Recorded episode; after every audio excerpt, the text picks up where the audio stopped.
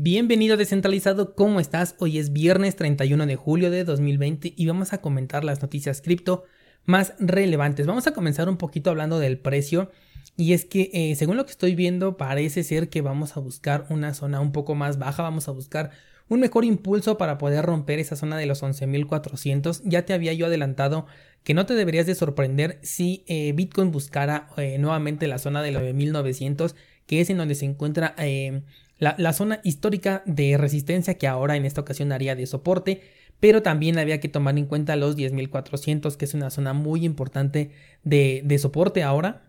Pero la verdad es que todavía nada está escrito. El día de ayer también el SP500 tuvo un movimiento eh, bajista, tuvo de hecho un inicio bastante malo.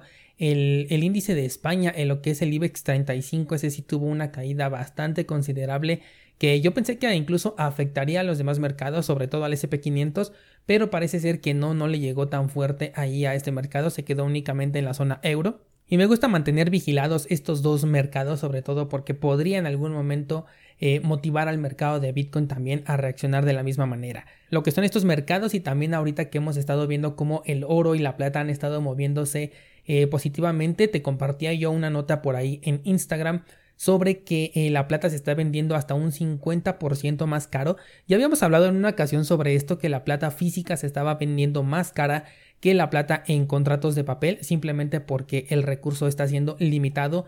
Y ahora con todo esto de la pandemia, Estados Unidos ha detenido la producción de plata, con lo cual el metal, bueno, pues se ha cotizado todavía mucho más al grado en el que comprar una onza de plata física te cuesta hasta un 50% más caro que comprar un contrato y en cuanto al oro tenemos un 8% de diferencia entre la onza física y eh, el contrato simplemente de papel. Así que pendientes, vamos a ver qué sucede en estos días con el precio de Bitcoin, vamos a ver cómo abre la próxima semana el mercado financiero tradicional y cómo se están eh, comportando también los metales. Pasemos ya a las noticias y es que eh, tuvimos un hackeo en la empresa Ledger, esta compañía que está detrás de una de las carteras en hardware más populares y confiables del mercado. Y lo que pasa es que ha perdido el control de una importante base de datos de usuarios llegando al 1 millón.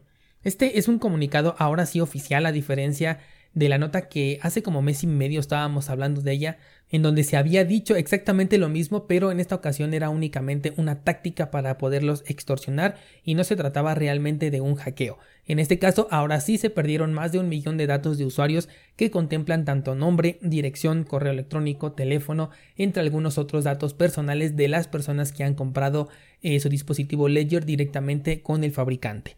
¿Qué tanto nos puede afectar este hackeo?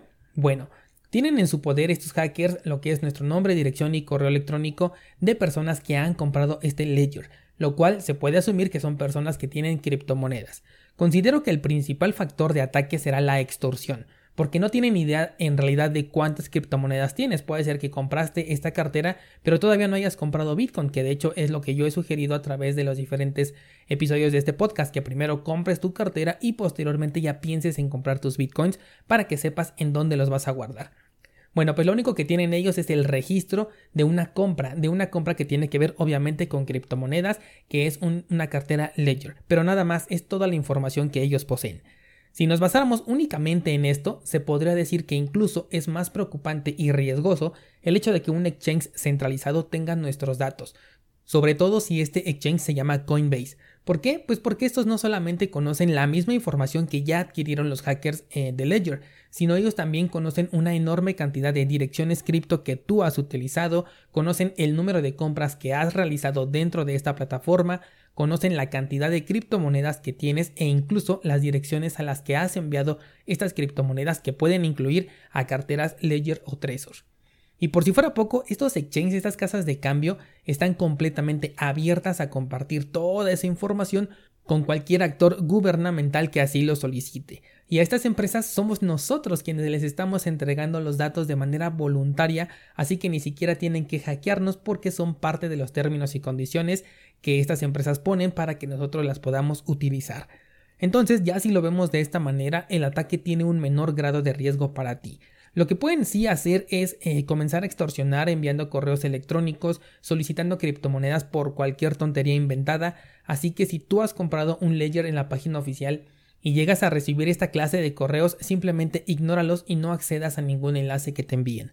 Por lo pronto, espero que lo que sí tengas sea una contraseña sólida, que tengas métodos de autenticación de dos factores, porque con el correo electrónico, tu nombre, a lo mejor fecha de nacimiento y sabiendo que utilizas criptomonedas, también pueden someter a estrés diferentes plataformas eh, probando diferentes passwords para poder intentar acceder a tus cuentas.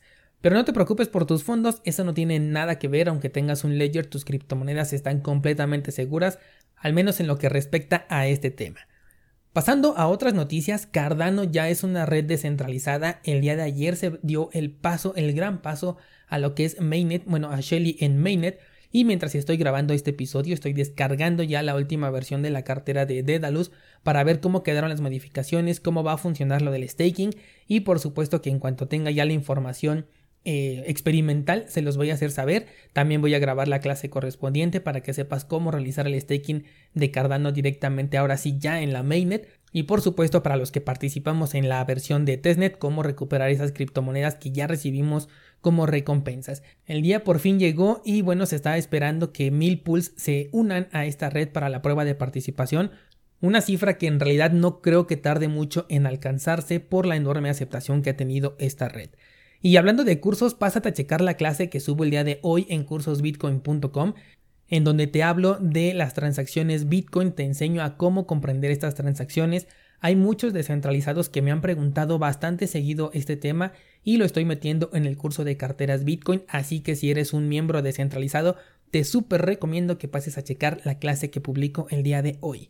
Pasando ya a otras noticias, Tita, esta aplicación que es para streaming de video y que causó mucho furor hace un par de meses, se ha asociado con una empresa llamada em, Ludena Protocol, que es una plataforma de juegos sociales. Si no recuerdas a lo que es Tita, es un proyecto que busca competir contra Steam y además tuvo un importante apoyo por parte de Google y de Samsung, lo cual hizo que el valor de uno de los dos tokens que maneja este proyecto se inflara muchísimo, se fue a las nubes el precio de este token. La cosa aquí es que esta empresa está dependiendo mucho de la relación que tiene con estos gigantes y ahora con esta nueva empresa coreana, pero sobre todo con los gigantes. Estar asociado con una empresa que por decreto no puede operar con criptomonedas sin los procesos de regulación necesarias en el país en donde ellos residen es un suicidio cripto. Probablemente me equivoque, pero pienso que esta plataforma va a desaparecer de un día para otro cuando lo que sea Samsung y Google retiren su apoyo y se vean en la necesidad de sobrevivir por sí solos. Para lo cual ya tenemos muchos casos de plataformas de reproducción de video que han sido ineficientes cuando trabajan por su cuenta y algunas de ellas incluso ya han desaparecido.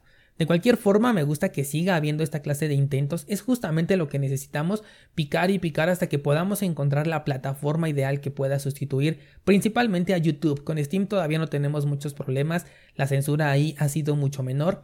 Además de que este tiene como que un nicho de mercado muy diferente porque aquí se enfoca mucho más en los gamers, pero eh, de todas maneras hay muchas personas que no precisamente hablan de videojuegos y no se ha sabido tanto el caso de la censura como sí ha ocurrido en la plataforma de Google. Y por último, descentralizado, PayPal se ha integrado con la mayor empresa de comercio electrónico de América Latina que es Mercado Libre y ahora van a permitir recibir pagos con PayPal en tus compras, al menos comenzando por los usuarios de Brasil y de México. Algo que me parece bastante curioso porque Mercado Libre ya tiene su propia integración que se llama, eh, ¿cómo se llama? Mercado Pago, la cual eh, realmente es bastante eficiente. Digo, para lo que es, ¿no? O sea, cumple perfectamente su propósito e incluso ya te ofrece unos servicios de inversión simplemente con depositar ahí tu dinero te comienza a generar intereses, un interés que va al 4% si no me equivoco al año entonces creo que es una plataforma bastante sólida como para agregar a PayPal, me parece como que es un harakiri. Pero el punto importante de esta noticia es que con el rumor de que PayPal podría incursionar dentro del mercado cripto, esto podría abrir una brecha importante. Imagínate comprar en Mercado Libre con criptomonedas gracias a PayPal. Esto es una especulación nada más, pero según las últimas noticias que hemos tenido sobre PayPal, esto que te comento puede convertirse en una realidad. Y es que Mercado Libre no es cualquier cosa, es un gigante. Pueda que solo tenga presencia en América Latina, pero es más grande que Twitter y con eso ya te estoy diciendo de qué clase de empresa estamos hablando. Bueno, pues vamos a estar pendientes a los movimientos de PayPal con respecto a su llegada al criptomundo y ver si esto puede beneficiar también a las compras directamente en Mercado Libre. Por ahora sería todo descentralizado, nos estamos escuchando el día lunes. No olvides checar la clase de hoy en cursosbitcoin.com y nos vemos el lunes a las 5 de la mañana.